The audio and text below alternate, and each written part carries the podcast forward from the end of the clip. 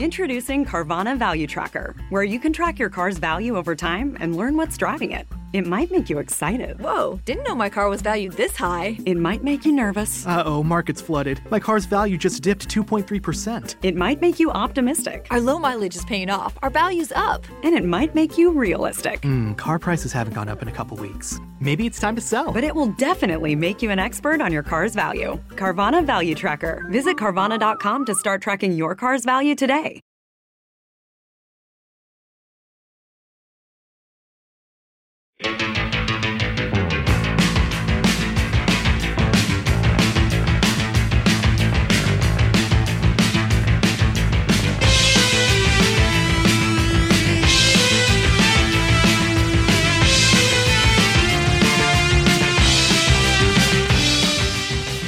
Hola, hola, hola, hola, mis queridos rockeros. Espero que estén todos muy, pero muy bien y preparados para otro episodio de El astronauta del rock, en donde recorreremos los ecos de la semana, las noticias más importantes de los últimos días en materia rockera. Y hoy, mis queridos amigos, del mismo modo que hice en el programa anterior, voy a hablarles un poquito sobre el Power Trip Festival, celebrado hace una semana en la ciudad de Indio, California. En el episodio anterior, ustedes recordarán, eh, yo ya les comenté sobre lo que habían sido los shows, las presentaciones de los dos openers del día 6 de octubre. Me estoy refiriendo a los Iron Maiden y a los Guns N' Roses. Eh, así que hoy vamos a pasar a lo que ocurrió, a lo que se vivió el sábado 7 de octubre y el domingo 8 de octubre. El sábado, el sábado 7 de octubre, sin lugar a dudas, fue el día más importante, el día más esperado por la fanaticada rockera, ya que ni más ni menos marcaba la vuelta al ruedo de Angus Young y compañía. Tengamos en cuenta que los ACDC no tocaban en vivo desde el año 2016 cuando estuvieron rodando por el mundo con la malogradísima gira en apoyo a Rock or Bust. Problemas con el baterista, Phil Rudd, problemas con Brian Johnson, la ausencia de Malcolm Young, en fin, entrar en detalles por demás conocidos a esta altura sería redundante y no es el caso, pero lo cierto es que la despedida de los escenarios de ACDC en aquel momento distó de estar en su nota más alta. Es la gira en la que Brian Johnson tuvo que ser suplantado por Axel Rose. Después, obviamente, llegaría la muerte de Malcolm Young y la resurrección de Brian Johnson y Phil Rudd en un álbum eh, verdaderamente contundente, muy divertido, muy lindo. A mí me gustó muchísimo eh, cómo fue Power Up. Hasta ahí era lo último que se conocía de los australianos y las declaraciones usualmente de Johnson solían ser más una expresión de deseo poco concretas más que el amanecer de algunas certezas. Había mucho de rum rum, mucho de me gustaría, pero nada, nada quedaba en claro. Lo vimos a Brian Johnson en la despedida que se le hizo al baterista eh, Taylor Hawkins de los Foo Fighters. Eh, lo vimos que, como yo ya comenté varias veces, no la pasó demasiado bien cantando Back in Black. Se lo notó muy agitado y lo próximo que supimos fue que los muchachos harían su regreso en el festival Power Trip. Los que me siguen y escuchan saben que desde hace un tiempo vengo diciendo que mi mayor preocupación frente al regreso de ACDC a los escenarios era justamente el estado de la voz de Johnson y su desempeño como cantante. Dicho esto, insisto en lo que vengo repitiendo una y otra vez, a esta altura del partido, a esta gente ya no se le puede pedir más nada. Y mucho menos, mucho menos se los puede estar comparando con lo que ellos dieron hace 30, 40, qué sé yo, 50 años atrás. El tiempo pasa para todos y para un rockero les aseguro que el tiempo pasa dos veces. Cuando escuchamos comentarios al estilo de lo que, que, dicen que los rockeros viven mil vidas en el tiempo en el que cualquier mortal vive solamente una, sepamos que más allá de la exageración, esa frase encierra una alta dosis de verdad. Y pasó lo que tenía que pasar. A nadie le importó la voz cascoteada de Johnson o sus entradas fuera de tempo. Eh, y digo, la vuelta de ACDC se vivió como debía vivirse, como una verdadera fiesta, mis queridos rockeros, un festejo en honor a la gloria, el legado y la trayectoria de la banda de hard rock más importante de todos los tiempos, de eso no tengo dudas. Johnson no paraba de sonreír, no paraba de abrazar simbólicamente a toda la audiencia, sabiendo mejor que nadie que el Power Trip marcaba un momento especial para todos los que estaban ahí tanto los que estaban abajo del escenario como para los que estaban arriba del escenario en ese momento. Una olla a presión finalmente había sido abierta, una represa liberada de emociones, ansiedades e incertidumbres que canción tras canción fue decantando el vértigo acumulado durante años de coleccionar más preguntas que respuestas el setlist fue implacable. Fueron 24 éxitos de todos los tiempos, con mucho, mucho de la era de Bon Scott. Y por supuesto mucho de Back in Black. Abrieron, por ejemplo, con If You Want Blood You Got It, de Highway to Hell. Y ahí nomás se largaron con Back in Black, como para decir, che, acá estamos. Volvimos. Somos nosotros. De Power Up solo presentaron Demon Fire y Shot in the Dark. Y después de todo, todo, todo, todo, todo, todo lo que ustedes se puedan imaginar, bueno, lo tocaron. Shot Down in Flames, Hell's Bells, Dirty Deeds, Highway to Hell, Whole Lotta Rosie, Riff Raff y por supuesto cerraron con For Those About to Rock We Salute You. Un show bien al palo, bien arriba, que dejó a la gente de cama, de cama, con ganas de más ACDC. La verdad es que personalmente me cuesta creer que sean capaces de largarse a rodar por el planeta así como así, lo admito. No los veo. Eh, me los puedo imaginar, sí, haciendo algunos festivales cada tanto, eh, encarando giras más bien breves. Tengamos en cuenta que, como les venía anticipando y finalmente se comprobó, los 76 años del querido Brian Johnson no son un tema menor. Es un señor grande, eh, como para estar un año entero o más subiéndose nuevamente a los escenarios para ametrallar a la audiencia durante dos horas cada noche. Eh, la banda, la banda no ha dado ningún tipo de señal respecto de cuáles serán los pasos a seguir, pero personalmente creo que va a ser bien difícil que volvamos eh, a ver a ACDC sobre un escenario, al menos en un futuro cercano. Recordemos además que eh, Cliff Williams volvió para el Power Trip, pero básicamente está jubilado. Después eso, como siempre, se puede arreglar. En el rock nadie se jubila definitivamente, como ya sabemos. Pero él siempre dijo que estaba jubilado.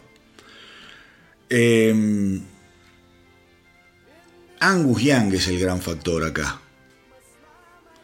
Él es el que va, eh, como siempre, cuando estaba Malcolm, era Malcolm junto a él, ahora está él solito. Bueno, él va a ser el que define el destino de la banda eh, y mucho de eso supongo que tendrá que ver con cómo se haya sentido en el escenario en el show del 7 de octubre, en el Power Trip.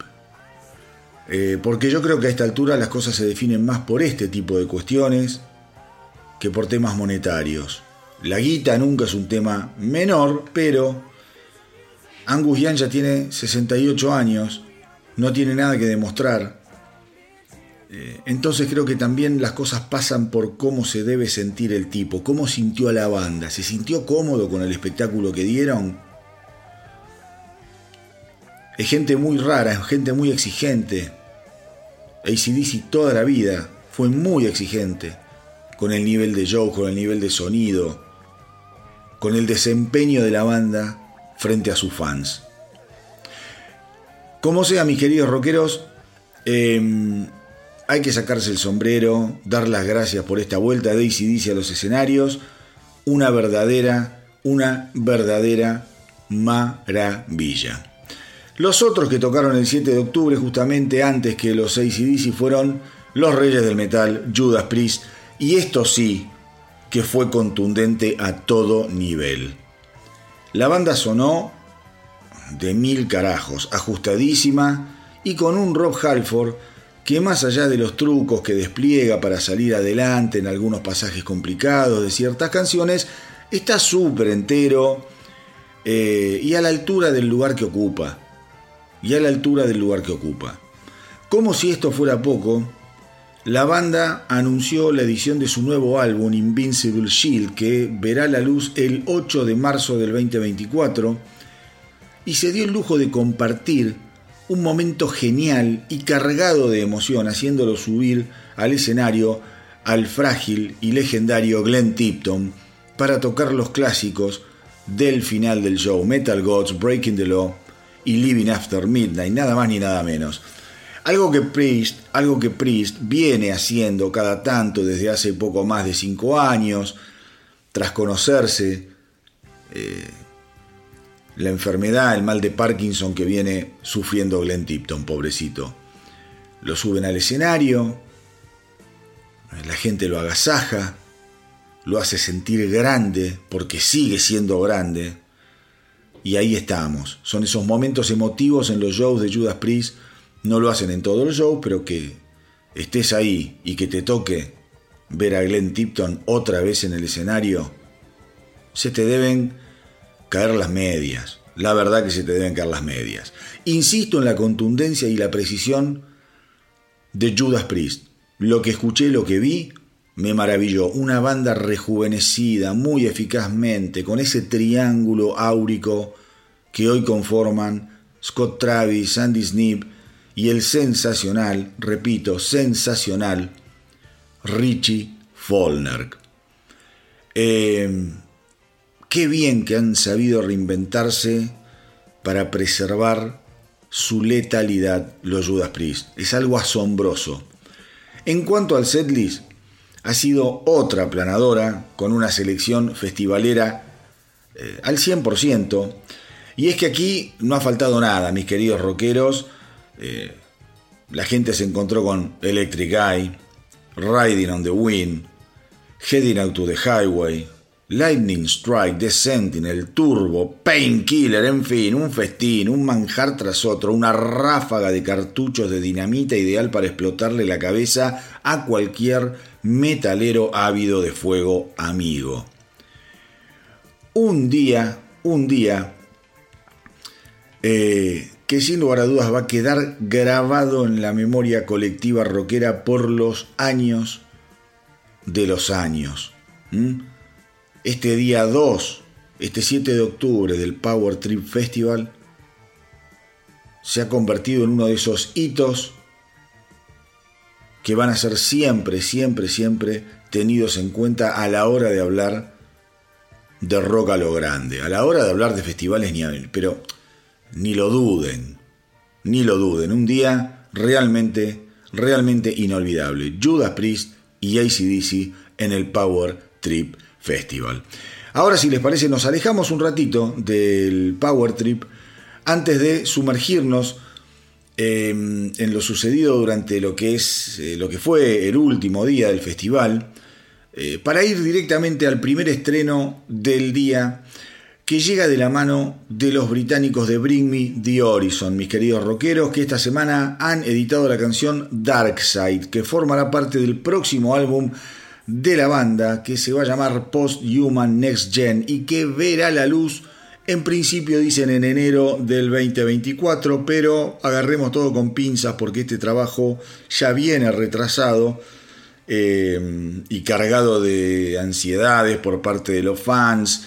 Eh, Digo, la verdad, un, álbum muy, pero muy, muy esperado. Eh, Oli, Sykes y, el resto de, los Bring Me The Horizon, insisto, son tipos, yo ya lo vengo también diciendo muchas veces, muy, muy, muy enfocados en todo lo que es la producción, los detalles. No es una banda, no es una banda que haga las cosas al voleo, para nada. Una banda súper inquieta que a mí me encanta. Hace unos meses, hace unos meses yo les conté sobre eh, declaraciones del líder Oli Sykes en las que él ponderaba muchísimo a los Linkin Park. Un poco, dice la banda, que lo decidió a dedicar su vida a la música. Y hoy, hoy cuando eh, escuchen Dark Side, se van a dar cuenta eh, de, lo que, de lo que dijo y del significado de las palabras de Oli Sykes. Van a terminar de completar ese rompecabezas que él había medio empezado a armar con esas declaraciones. Porque esta es una canción absolutamente influenciada por los Linkin Park. Tranquilamente podría eh, tratarse de una canción de Linkin Park. Está realmente muy bien producida, interpretada magníficamente eh, y que otra vez pone de manifiesto la envergadura, la eficiencia de los Bring Me the Horizon. Así que prepárense para este primer estreno del programa del día de hoy del astronauta del rock. Vamos entonces con Darkside de Bring Me The Horizon.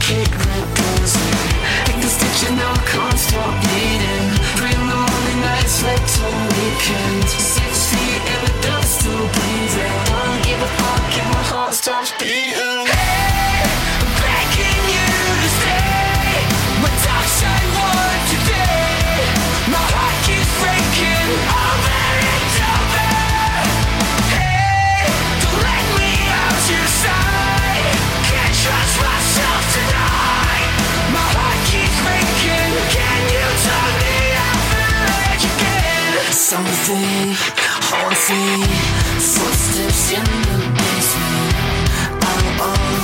Body, but there's no. i the I can't stop bleeding.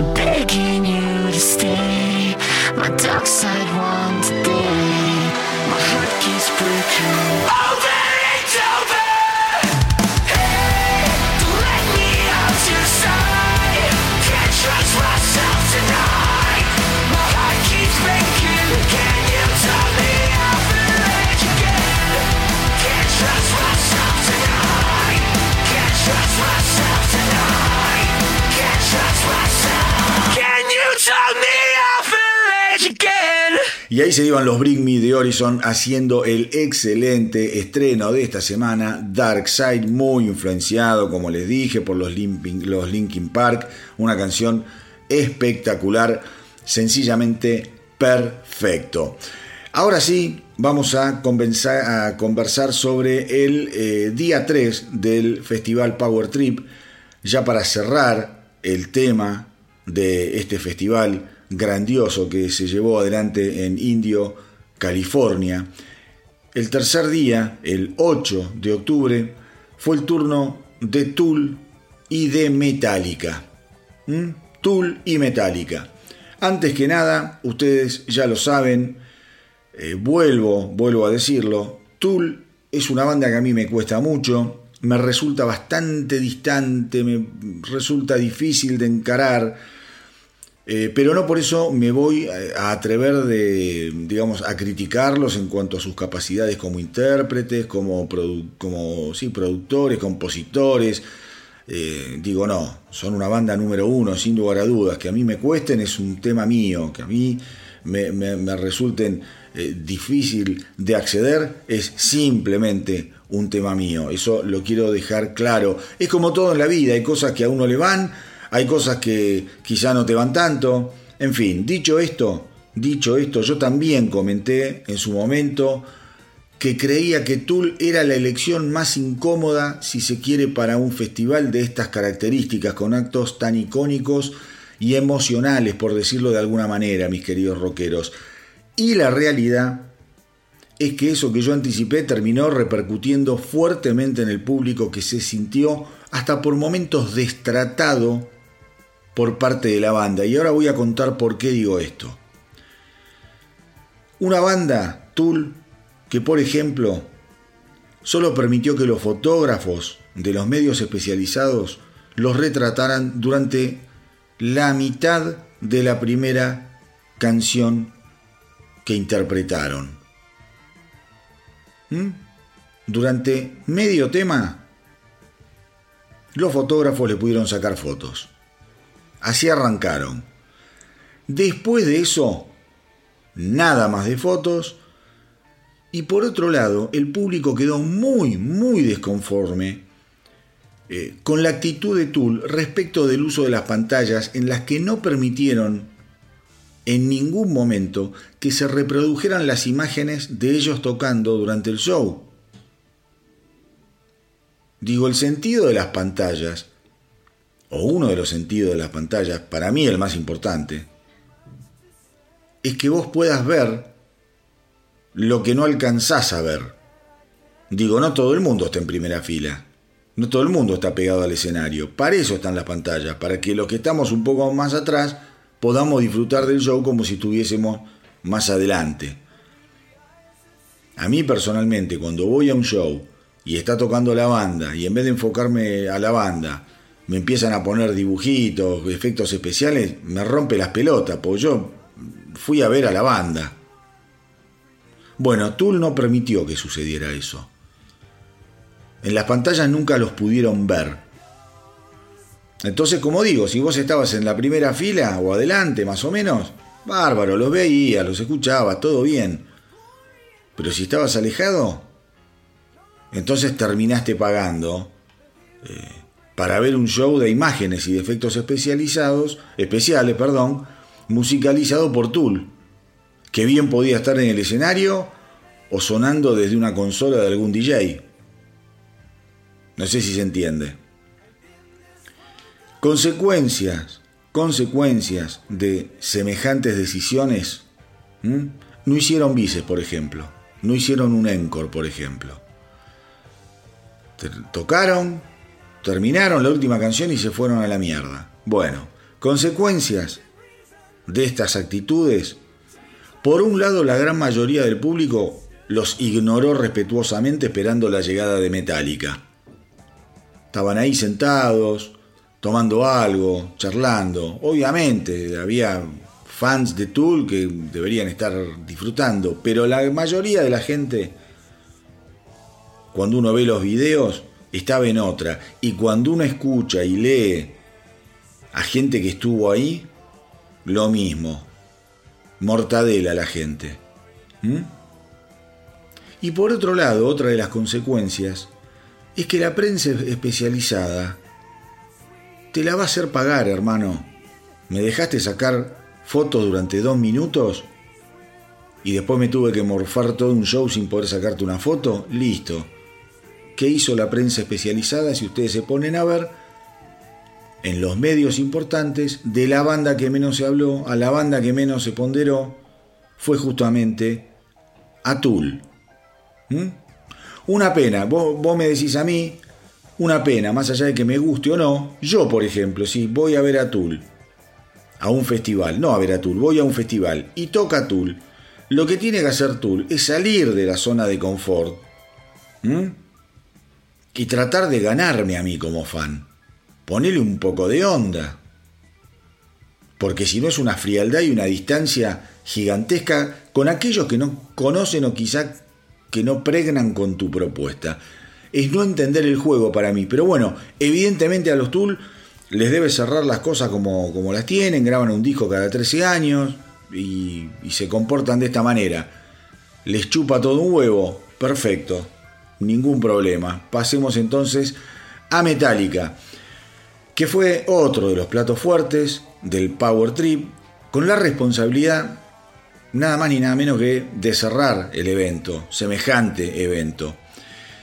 Y acá Metallica, acá Metallica eh, a diferencia de Tool, demuestra que entiende cómo es el juego, de qué va la cosa. Porque fue capaz de apartarse del formato que viene implementando en su gira actual, donde toca un set distinto en cada uno de los dos shows que hace en cada una de las ciudades que visita. Mm, para aquellos que no están al tanto, Metallica que hace, toca por ejemplo en una ciudad viernes y sábado, entonces, el viernes toca una lista de canciones y el sábado toca una lista de canciones totalmente diferentes. Te puede pasar que el día que vas vos no te tocan Enter Sandman, qué sé yo, no te tocan Sad But True, no te tocan Creeping Dead. Bueno, ¿qué hizo Metallica? No se puso en difícil, entendió la lógica del festival, entendió que tenía que cerrarlo. Entendió el partido que estaba jugando. Y se mandó un setlist de 16 temas duro, conquistador, absolutamente genial. Whiplash, Creeping Dead, Enter Sandman, Lux Eterna, Fuel, Seek and Destroy, Hardwire, que hacía mucho no la tocaban, Master of Puppets, en fin, como te dije recién, un setlist de 16 patadas en el estómago que no te dieron respiro. Nota de color, pobre metálica, Kirk Hammett la pifió en la intro de Nothing Else Matters. Yo no sabía, ya le había pasado hace un tiempo atrás con la misma canción, así que debe haber una maldición. Cosas que le suceden a los dioses de vez en cuando no es para preocuparse. Como sea, mis queridos rockeros, el Power Trip ya pasó, o si se quedó afuera, volvió ACDC, y ahora solo nos queda esperar eh, que alguna plataforma suba el contenido completo para que todos los que no pudimos estar ahí finalmente podamos disfrutar en su totalidad de un evento que va a quedar, como dije antes, en lo más alto de la historia de los festivales contemporáneos. Así que bueno, ya pasó el Power Trip, eh, ya volvió ACDC y el mundo sigue girando. Les cuento entonces, mis queridos rockeros, que esta semana salió un álbum muy anticipado acá en el Astronauta del Rock que fuimos escuchando a medida que la banda fue sacando simples. Yo tenía muchas expectativas y a decir verdad no me han defraudado para nada. Estoy hablando del nuevo trabajo de los Bear Tooth de Surface. A ver, estamos hablando de una banda que a lo largo de su historia siempre ha tenido un costado, un lado bastante oscuro por decirlo de alguna manera, con letras traumáticas, viscerales, que han llevado, que han llevado al líder, Caleb Shomo, a estar entre los músicos y los compositores más importantes y respetados de su generación. En este álbum el tipo directamente toma control total y absoluto, compone todas las canciones, es productor del álbum, dándole así eh, a The Surface un carácter muy pero muy personalísimo. Muy personalísimo. Y la verdad es que es un trabajo admirable. Pero ¿saben por qué?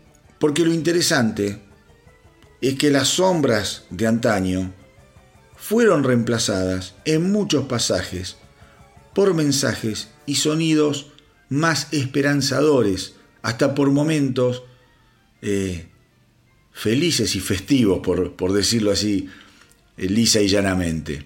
Obviamente te vas a encontrar con riffs demoledores, ritmos fuertísimos, pero de inmediato toda esa explosión es aplacada eh, por una sucesión de melodías muy pegadizas, muy bien trabajadas.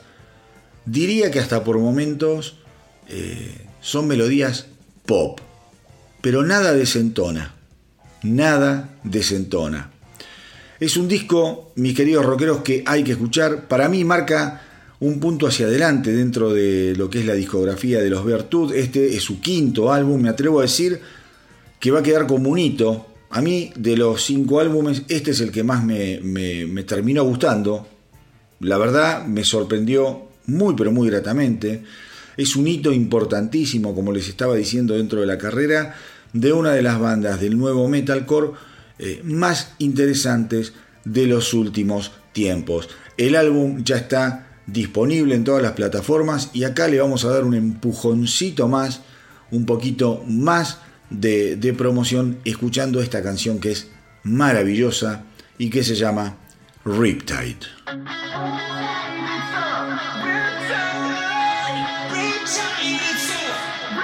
Finally frozen, no more emotion. Started escaping, now everything's numb. Dove in the deep end, stuck and I can't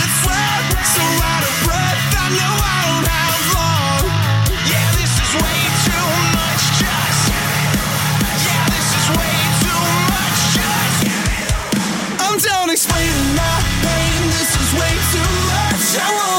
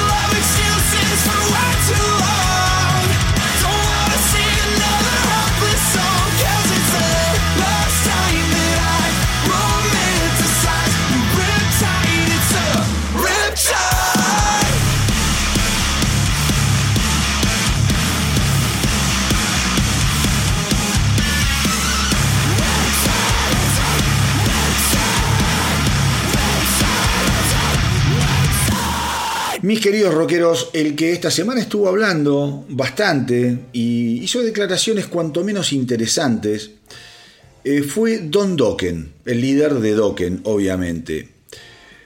Y me parecen interesantes porque eh, fueron en ambos casos, ¿no?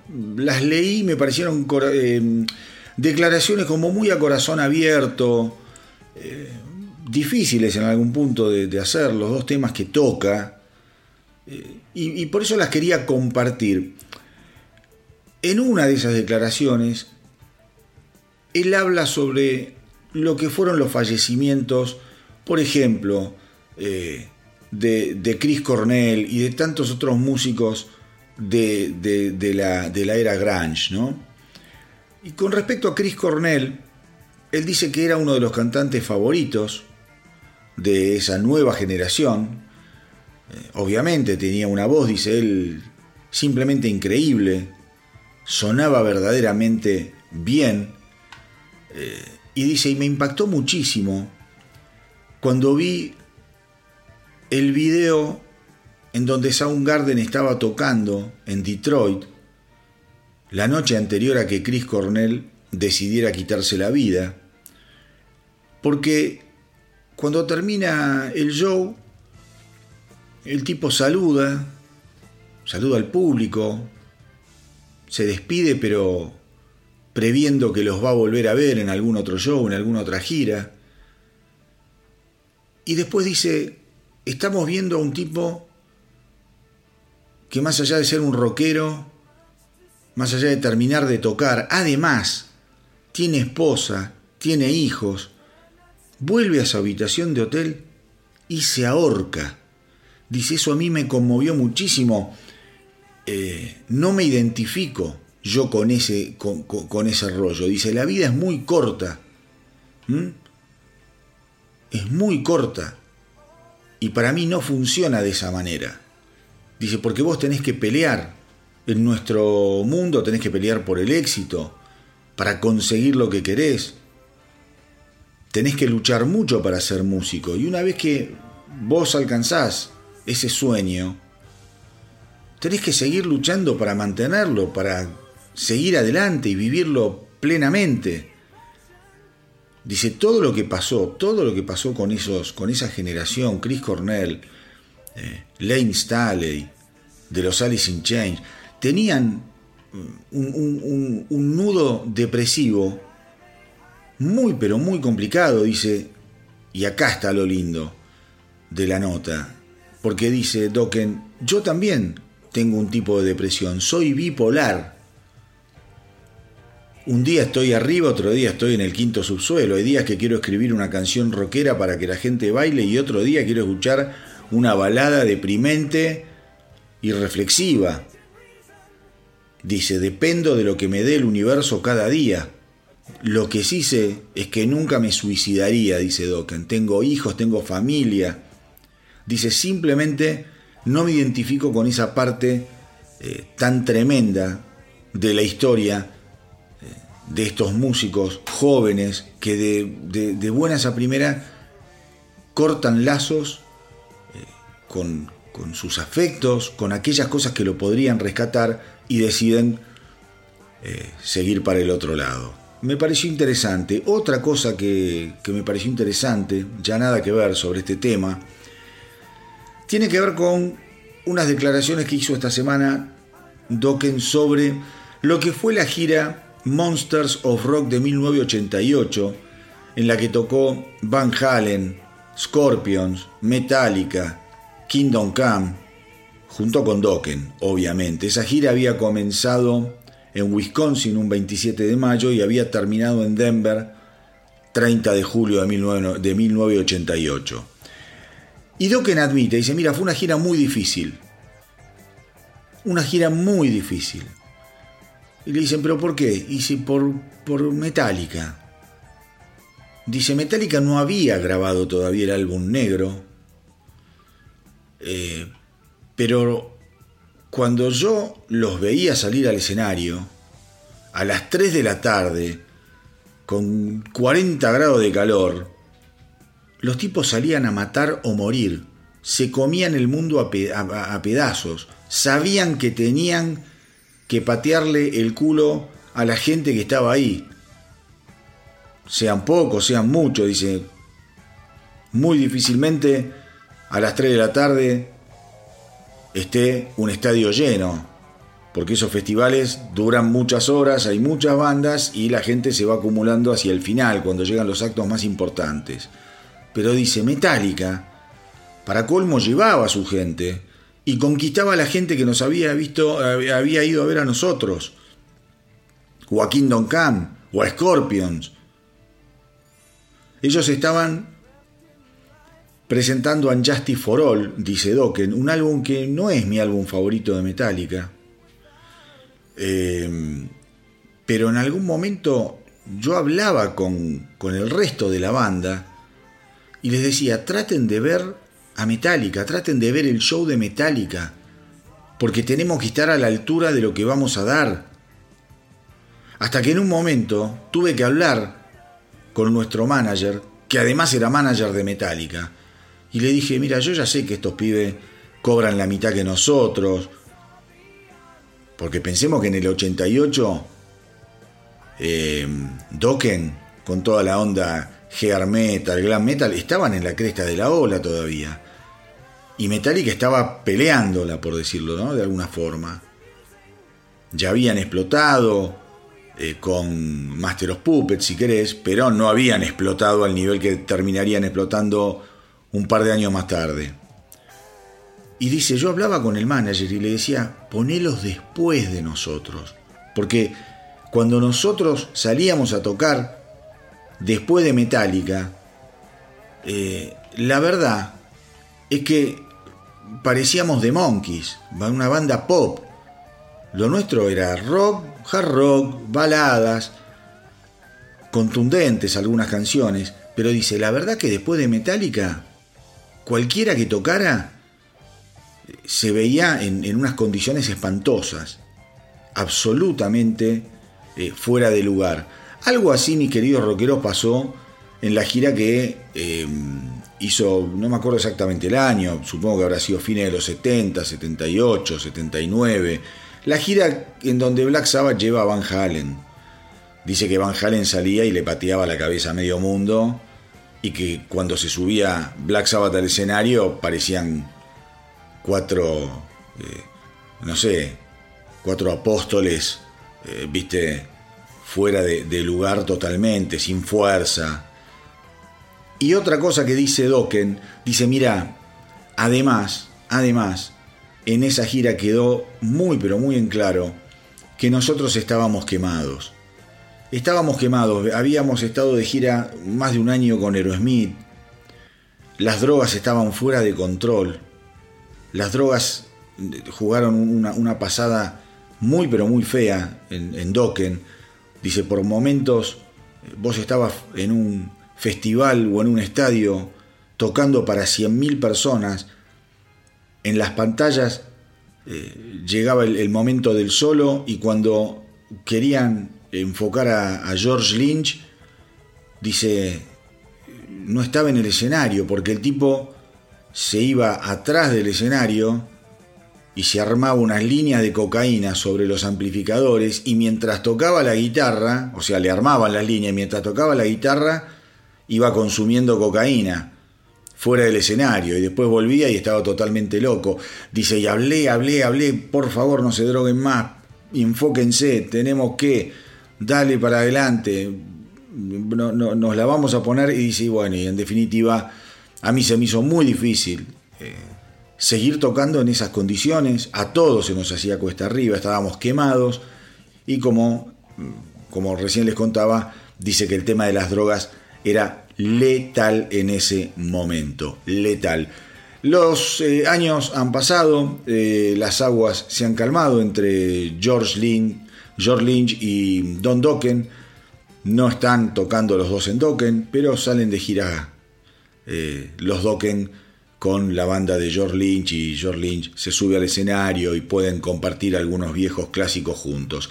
Lo que sí te cuento es que Dokken, Dokken va a lanzar el decimotercer álbum de su carrera, Heaven Comes Down, el próximo 27 de octubre.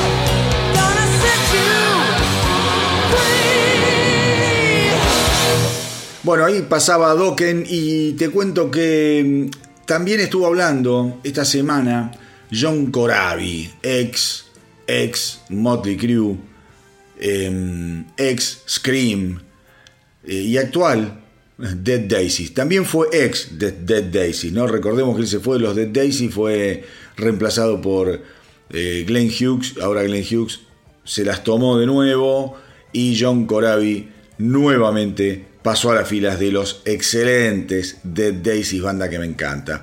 Estuvo hablando sobre eh, todo lo que es la situación post pandémica a nivel shows. Pensemos, mis queridos rockeros, que estamos hablando de John Corabi, estamos hablando de Dead Daisies. Son actos que más allá de que hacen música excelente, que a mí me encantan, son actos considerados, digamos, de una primera B, si se quiere, a nivel popularidad, no a nivel musical, a nivel popularidad. Entonces él dice, mira, para nuestro mercado, la verdad que dice, es muy difícil porque todo lo que pasó con la pandemia es que dejaron de existir un montón de lugares para tocar para una banda de nuestra envergadura y los lugares que quedaron están absolutamente abrumados por la cantidad de bandas que necesitan ir a tocar. Pero por otro lado también la gente está rara. Vos antes dices salías de gira con una banda como los Dead Daisies y las entradas se vendían anticipadas prácticamente en un 100%. Hoy no pasa eso ni siquiera. Puede ser que algún que otro show se agote, eh, pero después vos te das cuenta de lo que realmente eh, va a pasar en el show con la gente cuando te subís al escenario y podés ver una sala totalmente llena o a veces con gente eh, bastante, como es, rala en el, en, en el local. Podés ver hasta menos de la mitad del local lleno. Dice, está muy, está muy, pero raro. Dice, para colmo, hoy en día cambió todo. Yo pienso, dicen las bandas eh, más jóvenes, y no sé cómo llegan a fin de mes. Porque, digo, cambió la radio, ya no pasan ciertos tipos de música. Es como que en alguna radio muy puntual, muy local, pueden llegar a pasar música de, classic rock o de AOR eh, hecha por bandas de, legendarias o por bandas nuevas que profesan esa onda. No tenés, no tenés una diversidad de radios con diversidad de músicas. El mercado para gente como Poison, como The Dead Daisies, nosotros crecimos, crecimos gracias eh, eh, cuando éramos jóvenes a lo que era la MTV, a lo que eran las radios y hoy en día todo eso cada vez, cada vez tiene menos, menos penetración. Por algún motivo las nuevas ondas y las nuevas tendencias para los programadores no es posible que convivan con lo clásico, con lo, con lo, con lo más viejo. Entonces, bueno, eh, ya hay nuevos estilos de música que evidentemente son la norma, pero también hay bandas nuevas que hacen rock, pero que como no son la norma, porque el rock no es la norma, no tienen dónde, dónde poder darse a conocer. Dice, realmente es algo muy triste. Por ejemplo, no hay demasiadas revistas, no tenés la MTV. No entiendo, dice John Corabi, a dónde, a dónde va el negocio hoy en día para lo que son las nuevas bandas. Y esto, mis queridos rockeros, es algo, es algo, y ya termino, es algo con eh, lo que la industria de la música comenzó, em, digamos, a hacerse, porque esto es algo, es una decisión, esto fue una decisión de la, de la industria. Esto fue una decisión. Y esto comenzó a mediados de los 90 con el advenimiento del grunge, año 93, 94, 95. Decididamente las compañías discográficas dejaron, dejaron de promocionar a sus artistas que no tenían que ver con el grunge. Fue direccionada la orden hacia las radios para que no pasaran más a ciertas bandas y ciertos estilos de música y que solo se enfocaran en el nuevo negocio que era el grunge. No fueron capaces de avisorar, de ver que el verdadero negocio estaba en mantener la diversidad. Y eso es algo eh, que explotó, explotó, como les digo yo, a mediados de los 90. Después la industria tuvo que lidiar con otro gran problema que fue el MP3, ahora las plataformas de música, se atomizó todo de una manera tan pero tan enorme que el negocio el negocio prácticamente ya pasa por otro lado. Pero no, tengas, no tengan ninguna duda que los primeros en pegarse un tiro en el pie eh, fueron las compañías discográficas. Yo el otro día estaba viendo un eh, documental que se llama I Wanna Rock y que habla sobre todo lo que fue el mundo de los 80 hasta el advenimiento del grunge. Piensen, piensen que había bandas que habían firmado contrato para grabar un disco, salieron de gira y cuando volvieron, la compañía discográfica no solo les había bajado el contrato para grabar el disco, sino que los había bajado del catálogo de artistas de la compañía discográfica. Fue una cosa insólita insólita, que cambió el marco, el panorama, el horizonte, el futuro de todo, todo lo que era la industria musical. Vamos ahora entonces con, eh, con los Dead Daisies, una banda que a mí, a mí me encanta.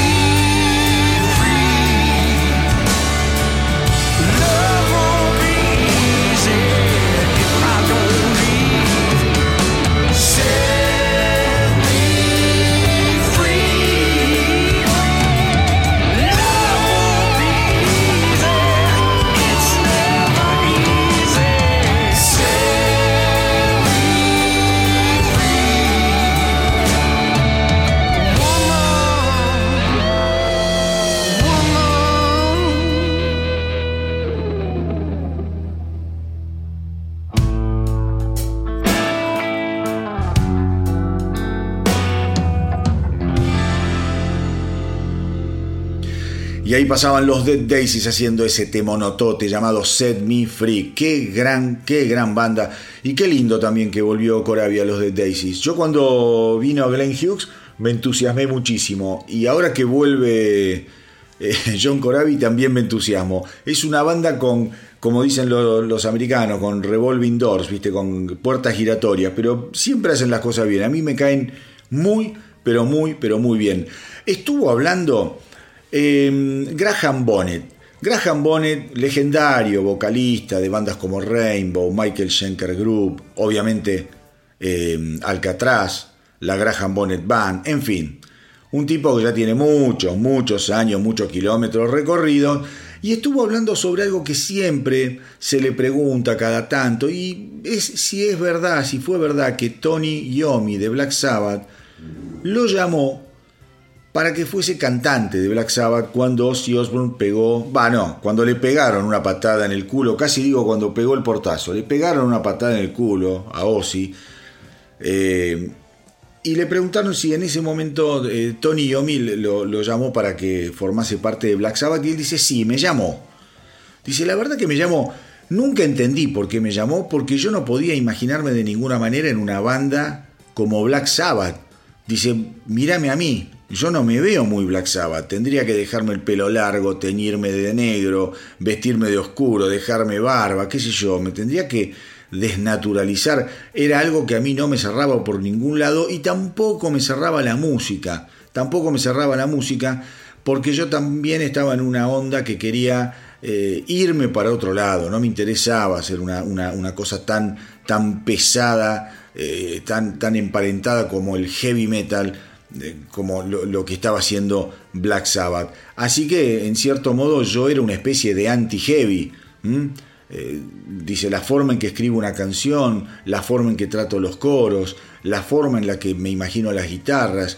Eh, la verdad es que no tengo, no tengo una, una, sangre muy metalera. Me gusta el metal, sí, pero yo verme cantando, verme componiendo, interactuando, y mucho no me gusta. Después cuando fue que se decidieron por Ronnie James Dio, lo felicité porque sacaron un disco maravilloso y me pareció que Ronnie James Dio hizo un trabajo, un trabajo genial, genial con los Black Sabbath. Dice, pero a mí verdaderamente sí. Me llamaron, me llamaron, pero lo cierto es que no, no me veía ni estéticamente ni personalmente y fundamentalmente a mí la música, la música de Black Sabbath nunca, nunca me interesó ni me gustó demasiado.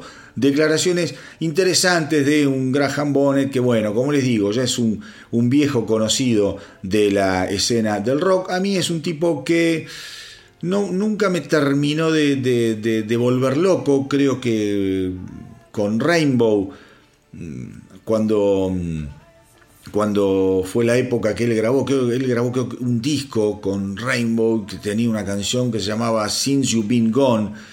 Digamos que tampoco me, me parece una locura, creo que lo más lindo después de, de Dio, Rainbow lo hizo con Jolene Turner, sin lugar a dudas, y después todos los emprendimientos, viste, Alcatraz tampoco fue una onda que me gustara demasiado, más allá de que tenía guitarristas increíbles, creo que también tocó en Alcatraz eh, un jovencísimo Jewel Manstein. Graham Bonnet siempre se reunió, se rodeó de muy buenos músicos, pero es un tipo al que más allá de que lo respeto, nunca, nunca me terminó de, volar la peluca. Les cuento también que estuvo hablando Ann Wilson de eh, las Hart, obviamente, porque mm, antes de la pandemia, yo también lo había contado, estaba en ciernes todo un, una biopic sobre Hart una biopic sobre Hart. Esta semana volvieron a consultarle sobre todo ese proyecto. Dice que sí, que está en proceso, está vivo el proyecto. La, la, escritora, lo, la que va a ser, digamos, el script del guion, es Carrie Brownstein, dice que es una mina muy talentosa, eh, que ya le presentó varios borradores y que está bueno, es una gran escritora, como les digo yo, dice eh, Ann Wilson, y si alguien puede capturar la historia de un par de mujeres en el rock, eh, probablemente no haya alguien mejor que Carrie Brownstein para hacerlo, hacerlo dice Ann Wilson. Eh, después también se le preguntó si ya sabía, si ya sabía quién interpretaría eh, a las Hart, a ella y a Nancy, ¿no? A y a Nancy. Y dice, mira, la verdad en un momento se habló de Anne Hathaway, pero me parece que no va por ese lado. Y, la verdad que el casting no está definido, no está definido.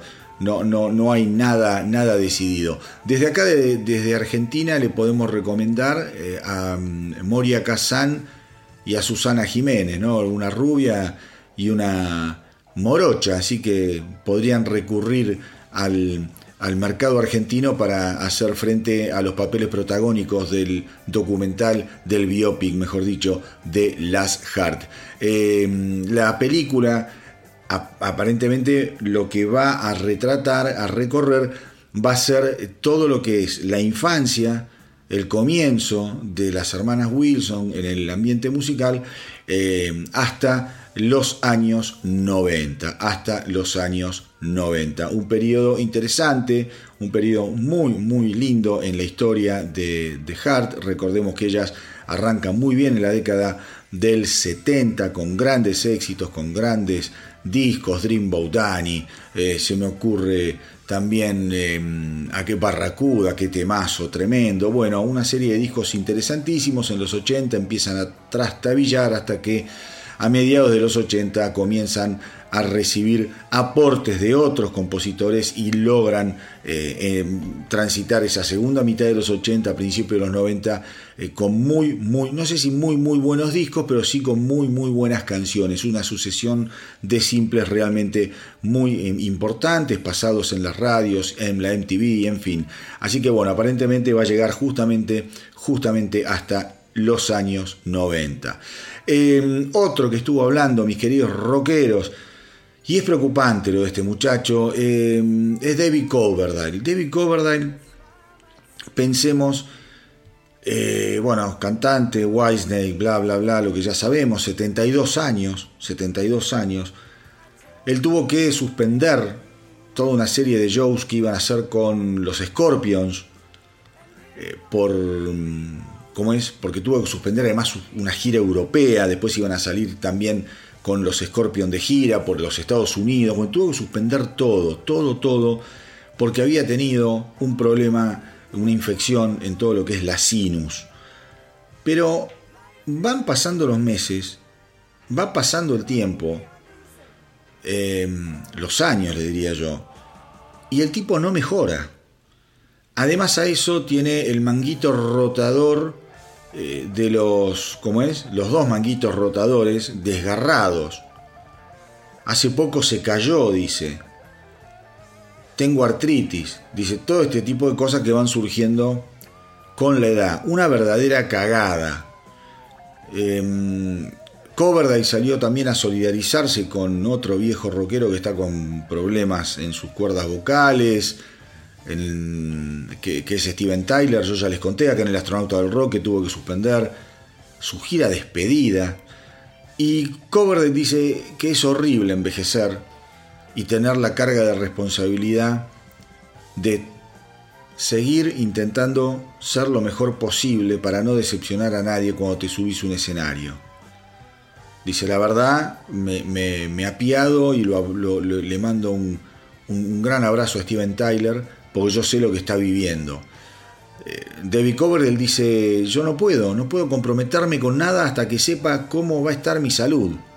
Y ustedes vean, ¿no? Que la crueldad de la vejez en este, en este ambiente del rock, de estos tipos, del rock más fuerte, ¿no? Del rock más fuerte, del, rock pesado, el hard rock, el metal. Steven Tyler viene con muchos problemas desde hace bastante, bastante tiempo. Esto ahora, bueno, le reventó la garganta, pero siempre andaba con algún quilombo. Ozzy Osbourne, ni hablar. Brian Johnson, que hablábamos hoy, lo mismo. Y Coverdale, que era un tipo que vos lo veías cantar que le costaba, porque es un tipo grande, está bien, pero en algún momento reventó. Reventó. A mí me, me resulta desgarrador ver a todos estos ídolos de mi juventud, de mi adolescencia, verlos envejecer. La verdad que me, me, cuesta mucho, me da pena. Es toda una, una, etapa que se va terminando, se va apagando, es como esa, esas llamas que se van poco a poco haciendo cada vez más débiles. Eh, así que una, una, una, situación desgraciada para Coverdale. Me preocupa la, la, situación de Coverdale. Me preocupa. No, no quiero entrar en especulaciones, pero digo, un tipo que de un día al otro cayó en una desgracia de salud monumental. Puede ser que sea esto que dice, una respiración, una infección respiratoria, los manguitos rotadores. Dios quiera, Dios quiera que se pueda, que se pueda recuperar. Pensemos que el 28 de junio del 2022 canceló tres shows de su gira europea y tres días después se vio obligado a parar todo tipo de actividad.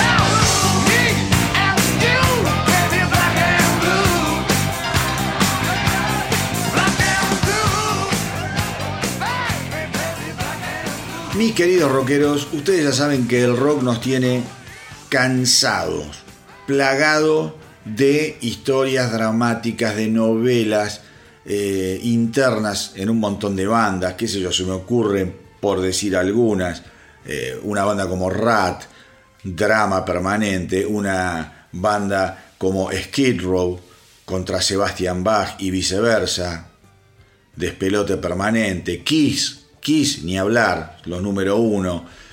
Eh, bueno, por donde se te ocurra, siempre vas a tener estos casos. Esta semana, esta semana volvió a aparecer en, en, en, escena el problema interno eh, de los Great White con su ex cantante Jack Russell. Jack Russell, el cantante histórico de, la época de oro de los Great White, un tipo que descontroló toda su vida, fumó como un esfuerzo, se drogó, alcohólico, vivía de fiesta y terminó hecho mierda, porque vos hoy el tipo tiene sesenta y pico de años, pero parece un abuelo de 90, no puede caminar, canta eh, más o menos, eh, un tipo que se lo ve frágil, bueno, muy, muy, muy, muy, en muy mal estado, aparentemente ya recuperado de sus adicciones, según él, eh, yo creo que se toma una aspirina y revienta Jack Russell porque no da más.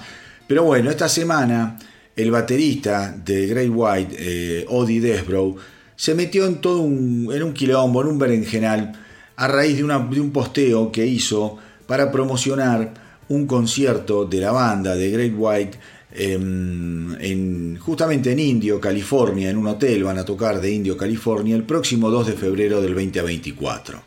Entonces un fan se, se mete en el posteo y hace un comentario y dice, nunca será lo mismo sin Jack Russell. Eso lo dice un fan.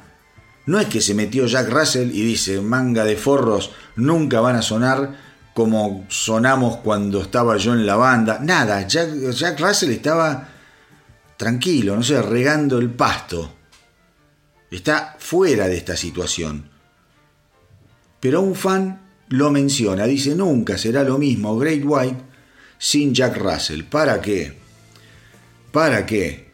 Agarró Desbrow y en vez de dejarlo pasar, le contesta al fan y le dice, tenés razón, nuestro cantante actual no se va a drogar, no se va a caer del escenario, no va a necesitar que nadie lo ayude a subir al escenario, eh, no va a tener que cantar sentado en un taburete.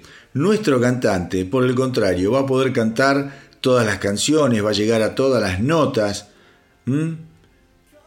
Eh, dice, va a estar totalmente sobrio y va a ser totalmente confiable, porque esto es un negocio. Lo mató a Jack White. Sin necesidad, porque es un fan, un boludo que te escribe. No le, o, de, respondele y decirle, bueno, no vengas al show. Pero ahora, esto, esto acuérdense, si no es mañana, pasado, la semana que viene, Jack Russell va a salir a contestar. Me imagino cómo va a ser la, respuesta de Jack Russell. Es un tipo bastante, ya está de vuelta, pacífico. Decir, no, y no sé, siempre me tiran mierda, no sé, estos muchachos son mis hermanos.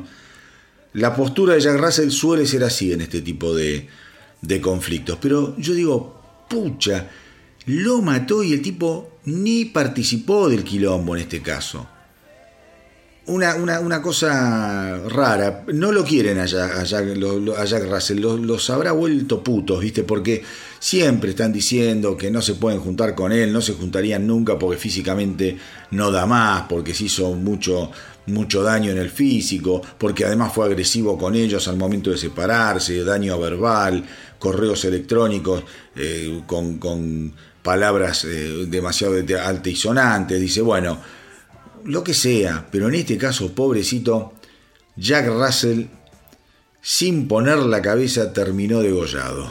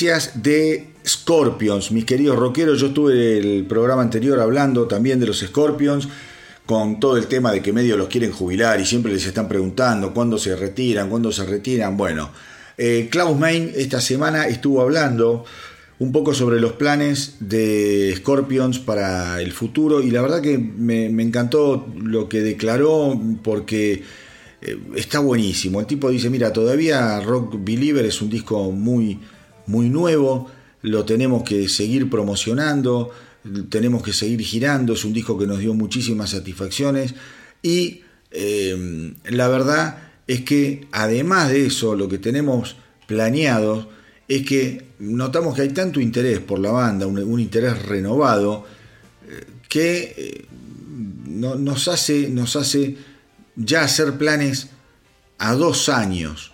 Dice, nosotros sabemos que el 2024 vamos a estar tocando y el 2025 va a marcar el 60 aniversario de Scorpion, con lo cual nuestra idea es que el 2025 salgamos a festejarlo con todo. Esto lo comento a raíz de que yo hace unos programas atrás ya les había hablado sobre este, esta especulación, porque les habían justamente también preguntado a los Scorpions si podía ser que en los shows de una gira por los 60 años eh, participaran miembros antiguos de la banda y ellos salieron a decir que sí, que era muy probable.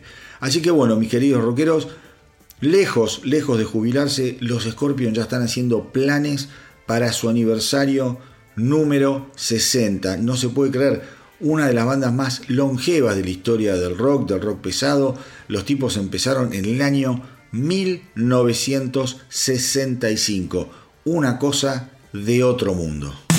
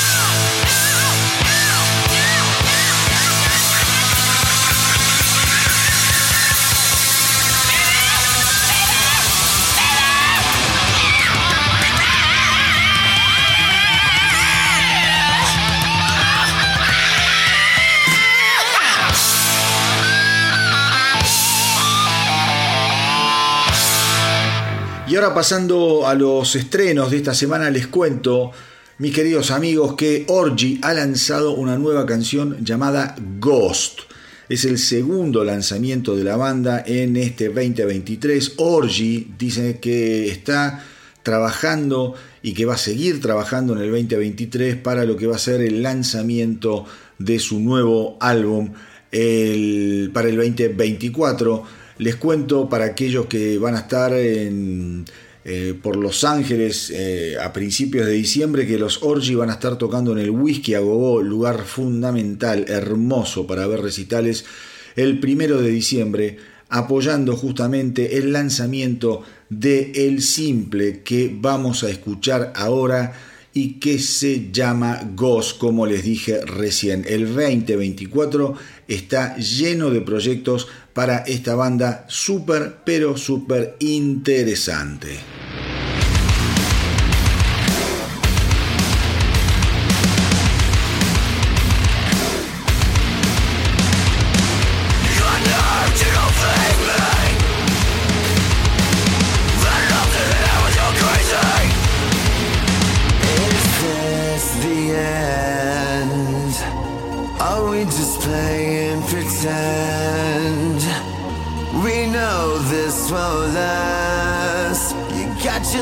On the glass. Now, baby,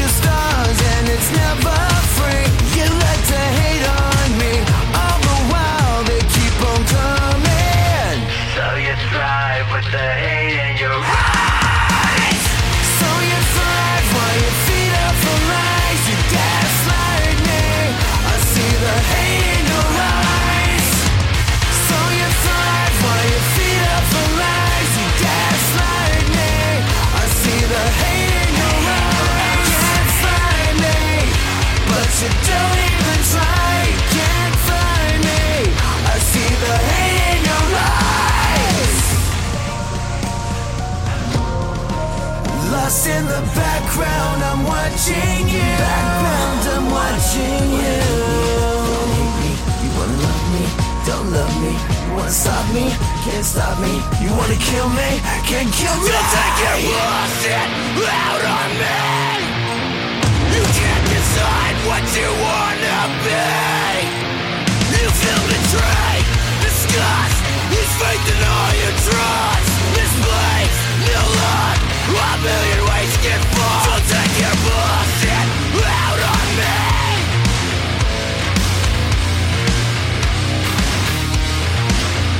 Take your bullshit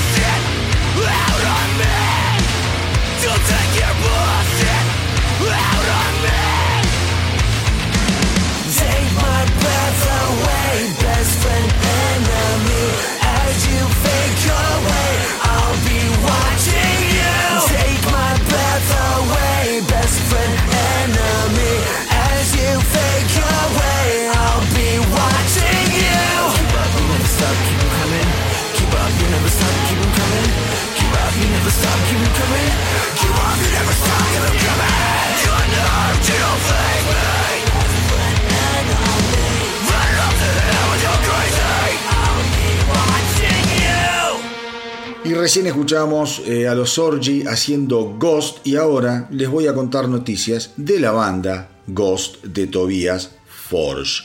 Eh, esta semana, esta semana confirmó Tobias Forge que las imágenes de los dos últimos shows de la banda que dieron en eh, el Forum en Inglewood, California, Todas esas imágenes se van a utilizar como parte de un futuro proyecto cinematográfico.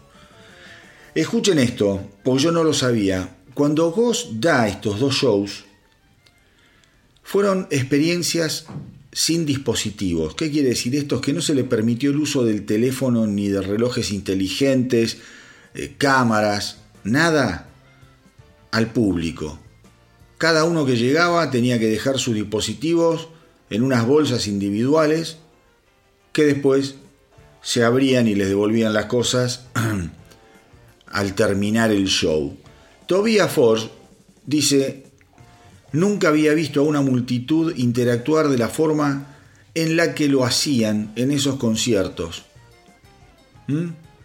Parecían las épocas eh, de cuando la banda tocaba en, los clubes, donde la gente estaba atenta, al palo, vibrando con nosotros. Fueron los mejores shows que hice con Ghost, simplemente porque no tuve que ver a esos malditos teléfonos celulares. Y la verdad que es una cagada. A mí me pasa, yo cuando voy a los recitales, obviamente, viste, saco el teléfono y empiezo a filmar. Y en un momento siempre digo, pero qué pelotudo, después estas filmaciones yo no las voy a ver nunca. Jamás en la puta vida las voy a ver.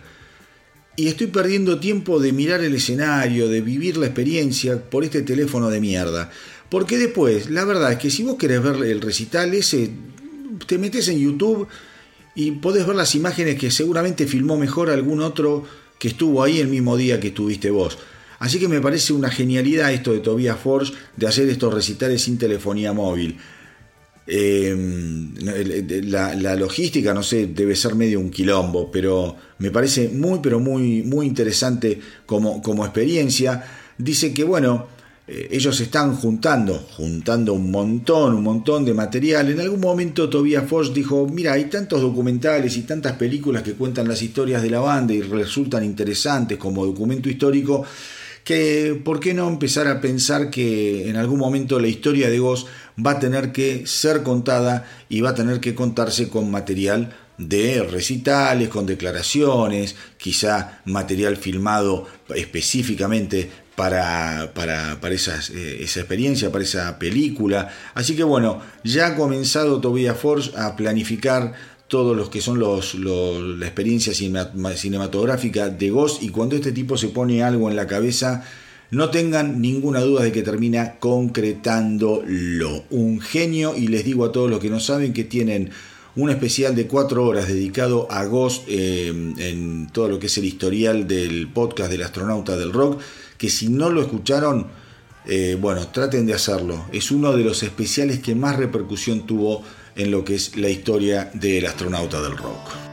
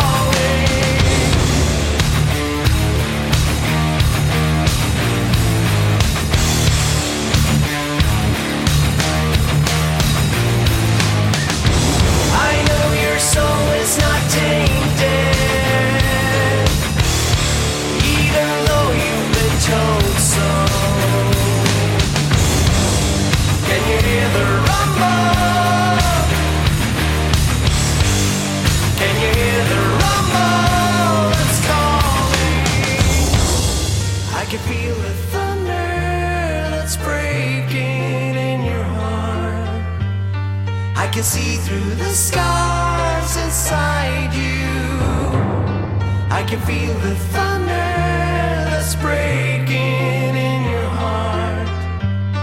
I can see through the scars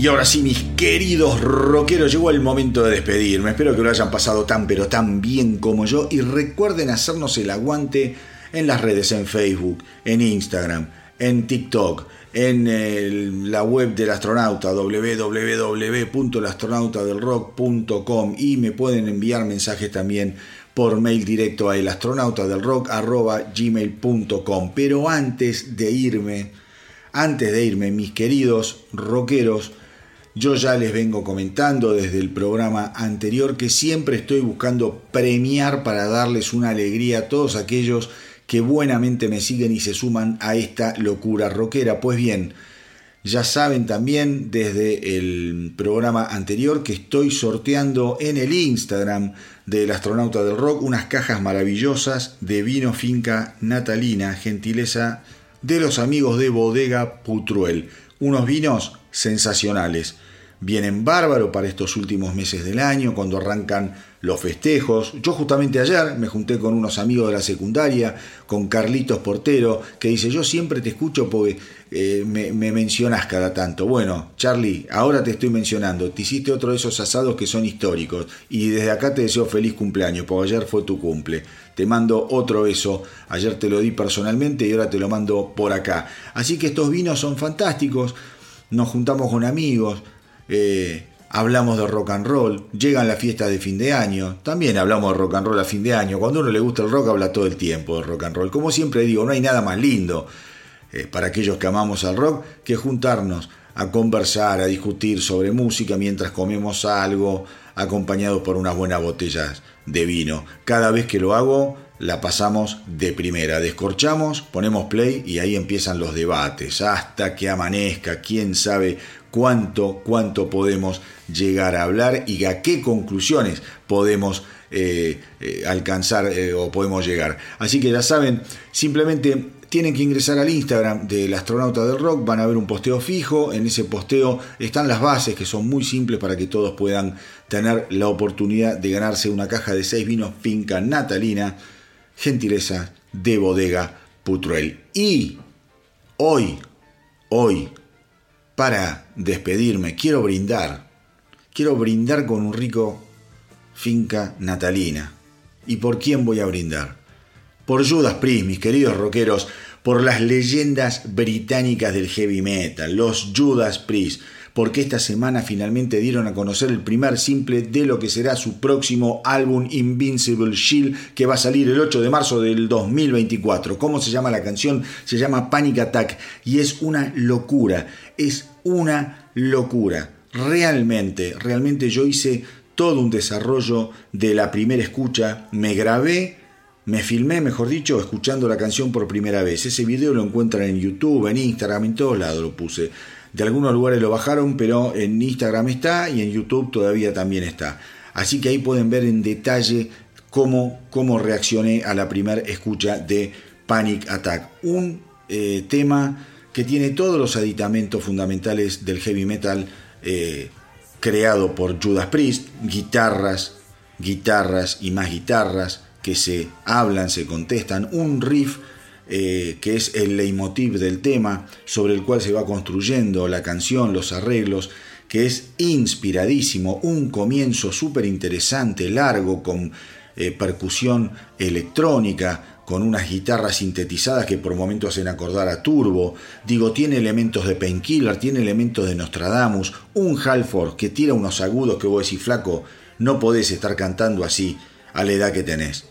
72 años creo que tiene Rob Halford y darle, darle en la tecla con esos agudos, estás loco, flaco. La verdad, la verdad que es una maravilla. El coro, el coro, cuando lo escuchás, inmediatamente es como que te lo inyectaran en el ADN. Te lo vas a acordar toda la vida. Es una genialidad la canción. Si esto es una primera muestra, lo que viene ni me quiero, ni me quiero imaginar lo que va a ser. Así que nos vamos a despedir en el día de hoy escuchando lo nuevo de Judas Priest, Panic Attack. Y como siempre les digo, mis queridos rockeros, hagan correr la voz para que nuestra tripulación no pare de crecer. Nos encontramos en el próximo episodio del Astronauta del Rock. Cuídense mucho, mucho, mucho. Y que viva el rock.